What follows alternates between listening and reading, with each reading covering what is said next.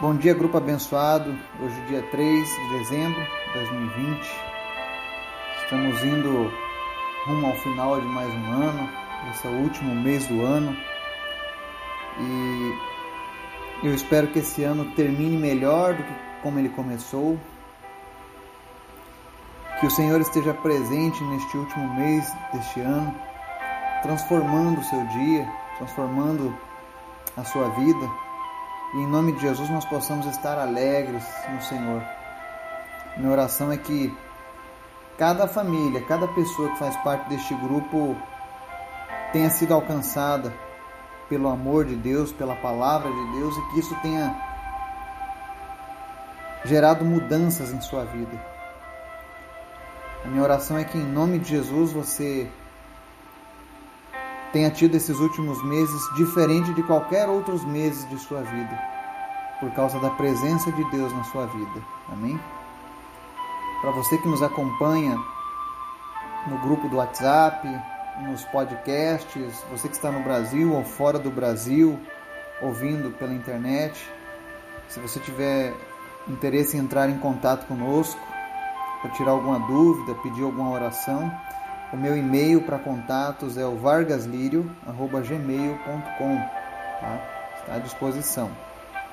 Estamos aqui para servir ao reino de Deus. Hoje nós vamos a mais um estudo que está relatando um fato na vida do profeta Eliseu. Mas antes da gente começar o nosso estudo, eu quero te convidar para o nosso momento de oração. Amém? Obrigado, Pai. Obrigado por mais um dia. Obrigado pela tua graça.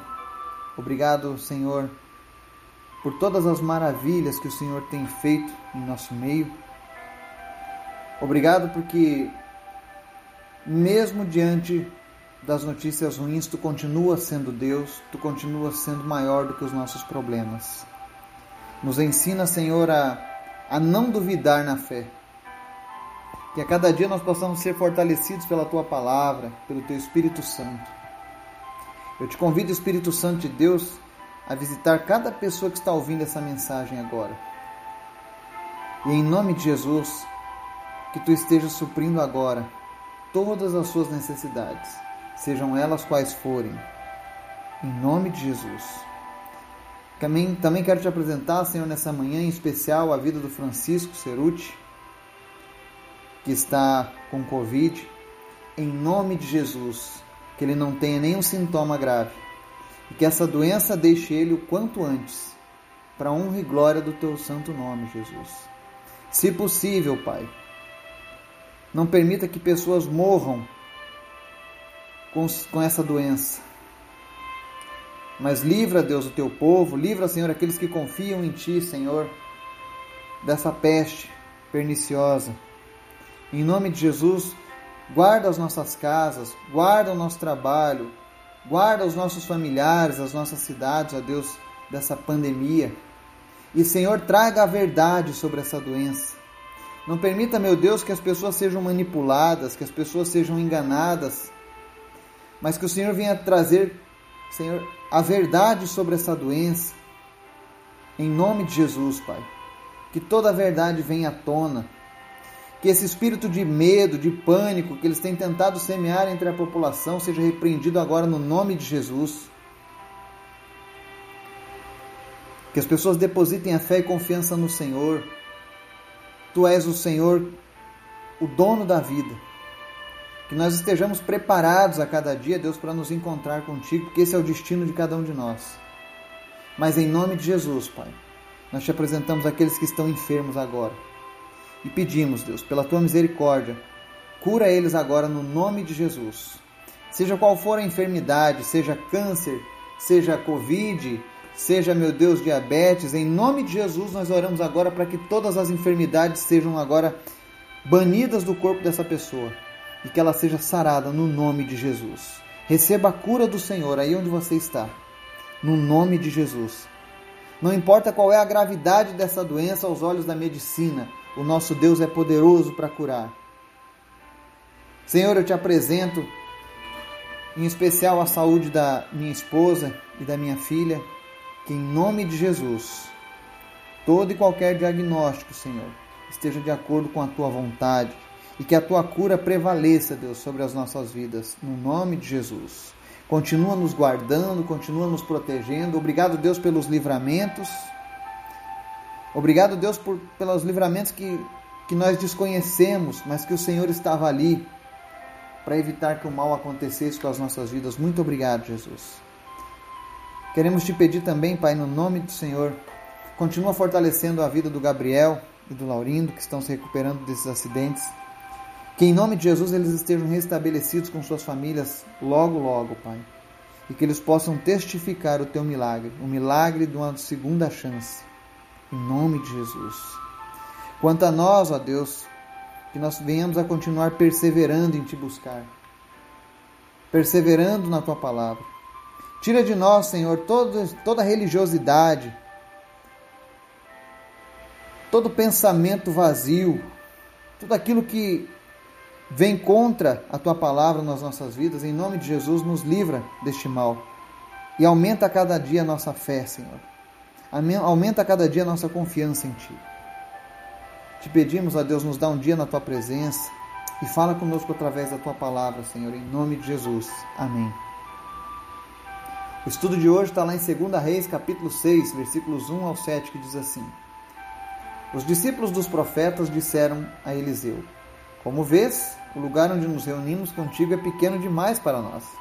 Vamos ao Rio Jordão, onde cada um de nós poderá cortar um tronco para construirmos ali um lugar de reuniões. Eliseu disse: Podem ir. Então um deles perguntou: Não gostarias de ir com os teus servos? Sim, ele respondeu. Foram ao Jordão e começaram a derrubar árvores, e foi com eles. Quando um deles estava cortando um tronco, o ferro do machado caiu na água. E ele gritou: Ah, meu senhor, era emprestado. O homem de Deus perguntou: Onde caiu?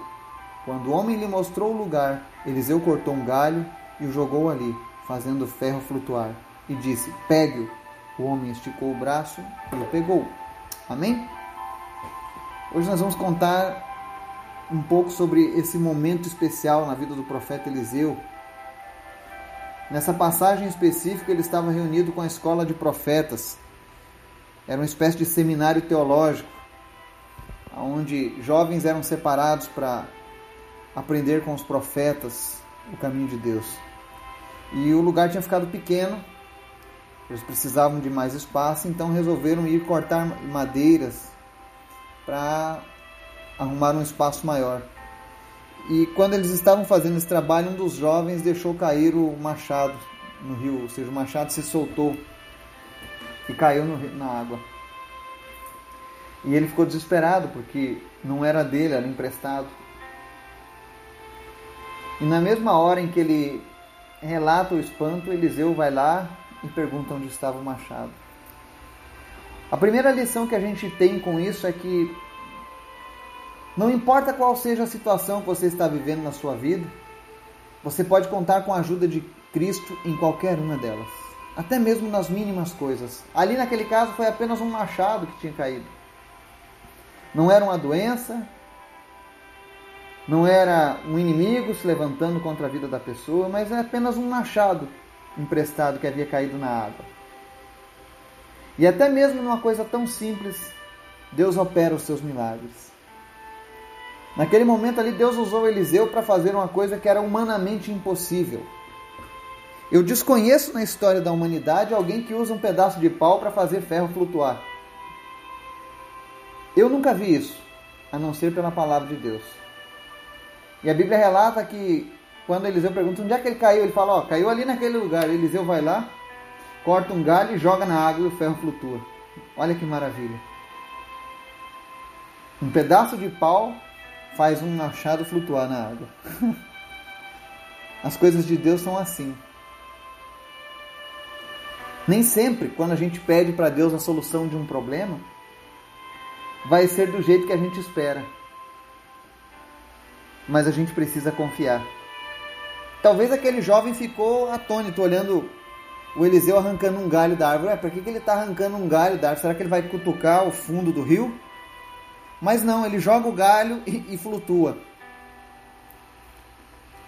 A segunda lição é que quando nós pedimos ajuda ao Senhor para os nossos problemas, Ele sempre vai nos dar soluções criativas. Peça criatividade ao Senhor. Às vezes a gente fica focado num problema, se preocupando e não consegue resolver e a gente esquece de clamar a Deus. Então clame a Deus, fala: Senhor, me ajude a resolver este problema. Me dê uma, uma, uma, uma nova solução que eu não estou aguardando. O Senhor, Ele nos dá soluções criativas. E no verso 7, o Senhor traz ainda mais uma lição. Quando ele traz o machado à superfície da água, Eliseu fala: Está ali, agora pegue. Aí o homem estica o braço e pega o machado. A gente precisa aprender a ter discernimento de que quando confiamos em Deus, nós precisamos entender o momento certo para agirmos. Ele pediu para trazer uma, ele pediu para aparecer aquele machado de volta e Deus fez com que o machado surgisse novamente. Mas Deus não pegou o machado e trouxe ele levitando até a mão do cara. O jovem precisou esticar o braço e pegar. Às vezes as pessoas passam muito tempo orando certinho, elas estão confiando em Deus da maneira correta, mas na hora de agir elas não fazem nada. Porque elas ficam esperando mais uma coisa de Deus. E aí a correnteza pode levar o machado. Você orou, Deus jogou o um pedaço de pau na água. Você confiou, o machado flutuou. Mas aí você ficou esperando algo mais de Deus e, uma, e a correnteza leva o teu machado. Então, precisamos ter discernimento sobre o momento de agir nas nossas vidas. Muitas vezes a gente perde oportunidades que Deus tem colocado diante de nós porque não estamos atentos, porque não estamos vigilantes, não estamos sintonizados com a palavra de Deus, nem com a vontade dele. Então você precisa ter discernimento sobre o momento certo para agir na sua vida.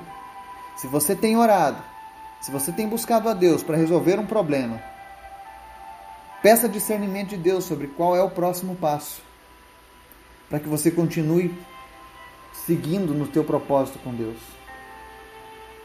E por último, a gente aprende uma, uma lição. Que assim como o Senhor ele prestou atenção num simples fato de perder um machado. Assim como Deus reergueu aquele machado nas águas, o Senhor quer reerguer o machado que você perdeu também na sua vida.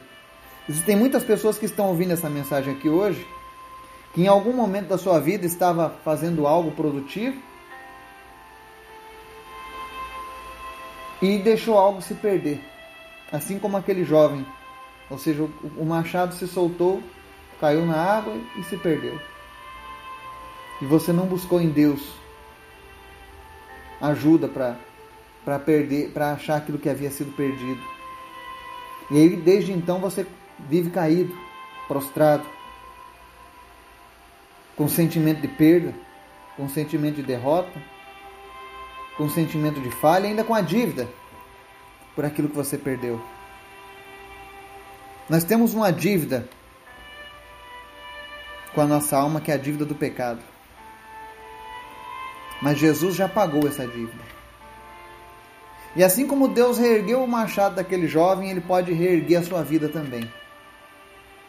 Em nome de Jesus, receba auxílio, direção, direcionamento de Deus no dia de hoje. O que foi que você perdeu?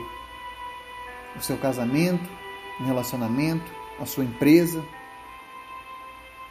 os seus filhos, a sua saúde, as suas amizades? Ou foi uma pessoa que você não perdoou?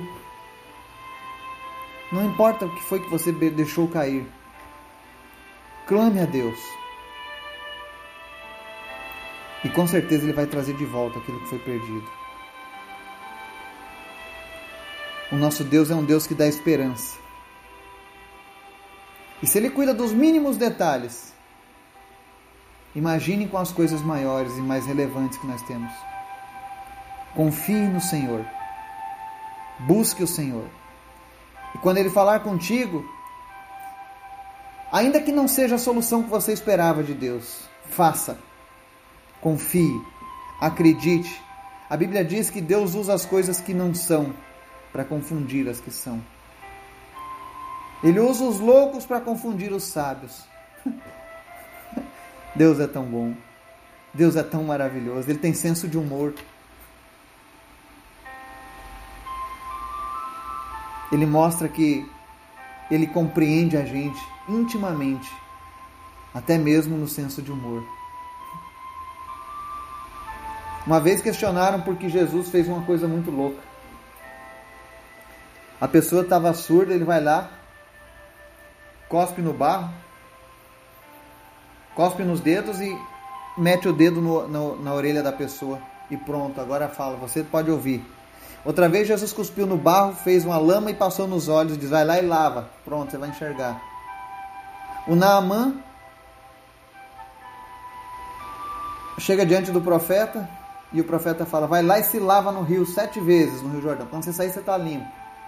Ou seja, muitas vezes Deus vai mandar você fazer uma coisa que não tem nada a ver, que você não estava esperando. Mas apenas confie. Ele sabe o que é melhor para as nossas vidas e Ele quer marcar a nossa vida com esse evento. Que Deus esteja nos abençoando e nos dando um dia na Sua presença. Em nome de Jesus.